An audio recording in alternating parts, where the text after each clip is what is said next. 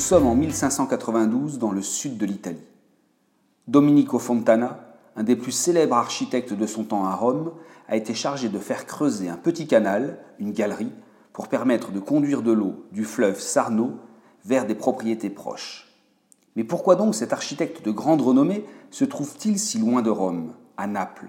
Et pourquoi gagne-t-il sa vie à des chantiers bien moins prestigieux? Tout simplement, Domenico Fontana a été disgracié par le nouveau pape. Le pape précédent, Sixte V, avait protégé Domenico Fontana et lui avait confié de grands chantiers. Mais un changement de souverain correspond aussi souvent à un changement d'entourage et de cour. Voilà donc Domenico Fontana quittant Rome et s'installant à Naples. En cette année 1592, il fait une découverte étonnante. Les ouvriers lui apportent des pièces de monnaie romaine et plusieurs plaques de marbre. Un peu plus loin sur le tracé du canal, Domenico Fontana fait mettre à jour des murs décorés de fresques, de peintures. Mais l'architecte ne comprend pas qu'il vient de faire ressortir des cendres du Vésuve les premiers vestiges de l'antique cité de Pompéi.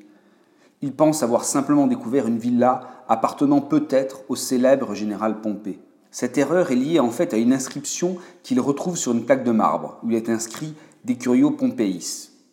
Cette inscription latine désigne en fait un des responsables politiques de la ville de Pompéi, et non Pompée, le général d'abord allié puis après ennemi de Jules César.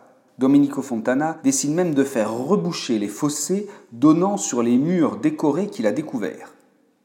Il n'a pas compris ce qu'il a trouvé, comme personne à son époque. Il faut finalement attendre plus d'un siècle pour que de nouvelles fouilles soient opérées sur le site, c'est-à-dire à la moitié du XVIIIe siècle. L'objectif des fouilles archéologiques n'est pas alors de comprendre le passé comme on le fait aujourd'hui. Le but est bien plus de trouver des objets anciens, ceux-ci sont alors conservés dans des cabinets de curiosité. La conduite des fouilles d'alors est bien différente de celle d'aujourd'hui. Ainsi, un objet ancien dont la valeur n'apparaît pas comme importante est détruit. De même, à l'issue de la fouille d'une villa, elle est souvent remblayée. D'une certaine manière, au moins dans un premier temps, on peut parler de pillage du site de Pompéi. Et cette pratique est endémique. Elle avait commencé rapidement après la destruction et l'ensevelissement de la ville romaine on trouve des traces de galeries qui avaient été faites par des voleurs dès l'Antiquité. Ceux-ci pouvaient récupérer aussi bien des statues, des objets précieux, que certains matériaux de construction rares comme le marbre. Au XVIIIe siècle, les fouilles se développent sur deux sites qui ne sont pas encore bien identifiés, Herculanum et Pompéi. Le site d'Herculanum, un port situé au pied du Vésuve, est difficile à fouiller. C'est une coulée pyroclastique qui a recouvert les habitations. Celle qui a enseveli Herculanum est particulièrement importante. Elle fait plus de 10 à 20 mètres d'épaisseur à certains endroits, alors que la couche de cendres de pierre ponce qui a recouvert Pompéi est à la fois moins dense et moins épaisse. Elle ne fait en effet que 2 à 3 mètres d'épaisseur. Au milieu du XVIIIe siècle, le travail accélère et les découvertes se multiplient. On retient d'habitude la date de 1748 pour le début des fouilles de grande ampleur sur Pompéi. Des portions entières de la ville sont alors mises à jour. Une découverte exceptionnelle est faite en 1764. Il s'agit du temple d'Isis. Le 20 juillet 1765, les ouvriers dégagent une inscription qui permet d'identifier précisément le monument trouvé. Cette inscription latine précise qu'un certain Nonius a fait relever entièrement à ses frais le temple d'Isis renversé par un tremblement de terre.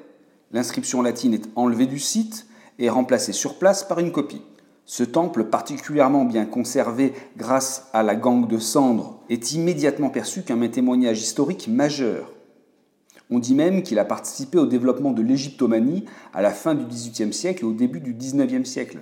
Le développement de cette passion est aussi marqué par le voyage de Napoléon en Égypte ainsi que par les travaux de Champollion. Pompéi devient rapidement célèbre dans toute l'Europe. Venir visiter Pompéi est alors une étape classique du Grand Tour, c'est-à-dire du voyage initiatique que les enfants de la noblesse se devaient de réaliser pour parfaire leur culture et leur connaissance de l'Europe. L'attrait pour la cité antique conduit même l'empereur Joseph II à visiter le site en 1769. À la suite de ce voyage, l'empereur octroie des moyens supplémentaires pour embaucher plus d'ouvriers et hâter les travaux de déblaiement. Au milieu du XVIIIe siècle, une importante évolution des courants artistiques se produit.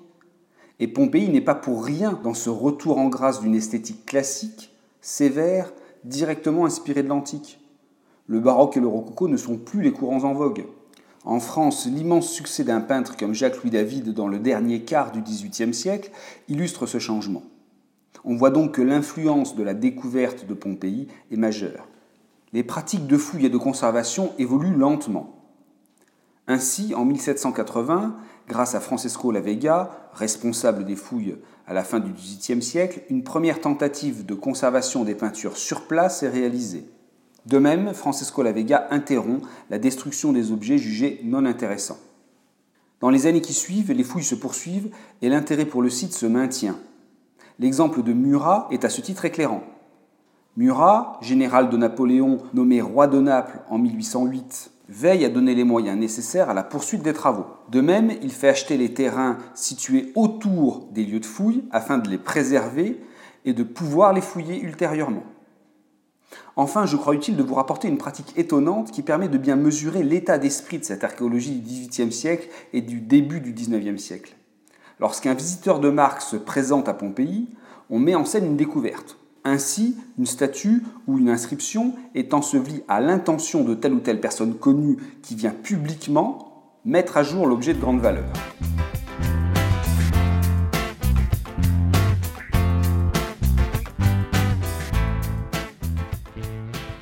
Les fouilles de Pompéi connaissent un tournant fondamental au milieu du XIXe siècle.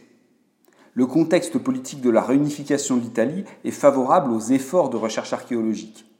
En effet, le mouvement de développement des nations, qui concerne toute l'Europe, conduit les pays à rechercher leur origine et à structurer une partie de leur discours politique sur un passé retrouvé et plus ou moins mythifié. C'est notamment le cas en France, autour de l'effort fait par Napoléon III pour fouiller le mont Auxois à la recherche d'Alésia. En Italie, c'est la nomination de Giuseppe Fiorelli à la tête des fouilles de Pompéi et d'Herculanum qui amène de réels progrès. Par exemple, c'est lui qui développe les fouilles avec un procédé nouveau, qui est un procédé de décapage horizontal progressif. Il s'agit d'étudier une strate avant d'en dégager une nouvelle. Ainsi, plus on creuse, plus on remonte dans le temps. La datation des pièces trouvées est plus précise. Et ce procédé se double d'une deuxième très bonne idée. En dégageant le site couche par couche, les archéologues mettent au jour des cavités laissées par les corps des victimes humaines ou animales.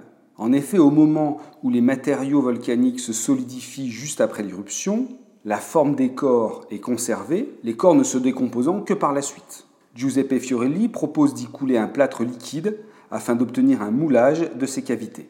Plusieurs centaines de ces moulages sont ainsi réalisés, et il donne un des témoignages les plus émouvants de la catastrophe.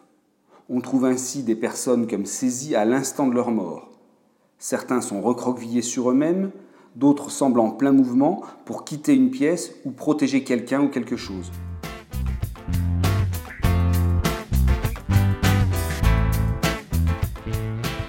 Le caractère scientifique des fouilles se renforce au cours du XXe siècle. Ainsi, aujourd'hui, de grandes zones aux abords immédiats de Pompéi ne sont pas fouillées afin de les réserver pour des fouilles ultérieures lorsque des techniques plus performantes auront été trouvées. Une anecdote tout à fait étonnante marque le site de Pompéi au XXe siècle.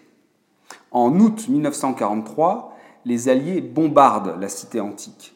Ceux-ci soupçonnent les Allemands d'avoir installé à l'intérieur de Pompéi des batteries antiaériennes. Les dégâts provoqués par les bombardements sont importants. L'antiquarium est totalement détruit.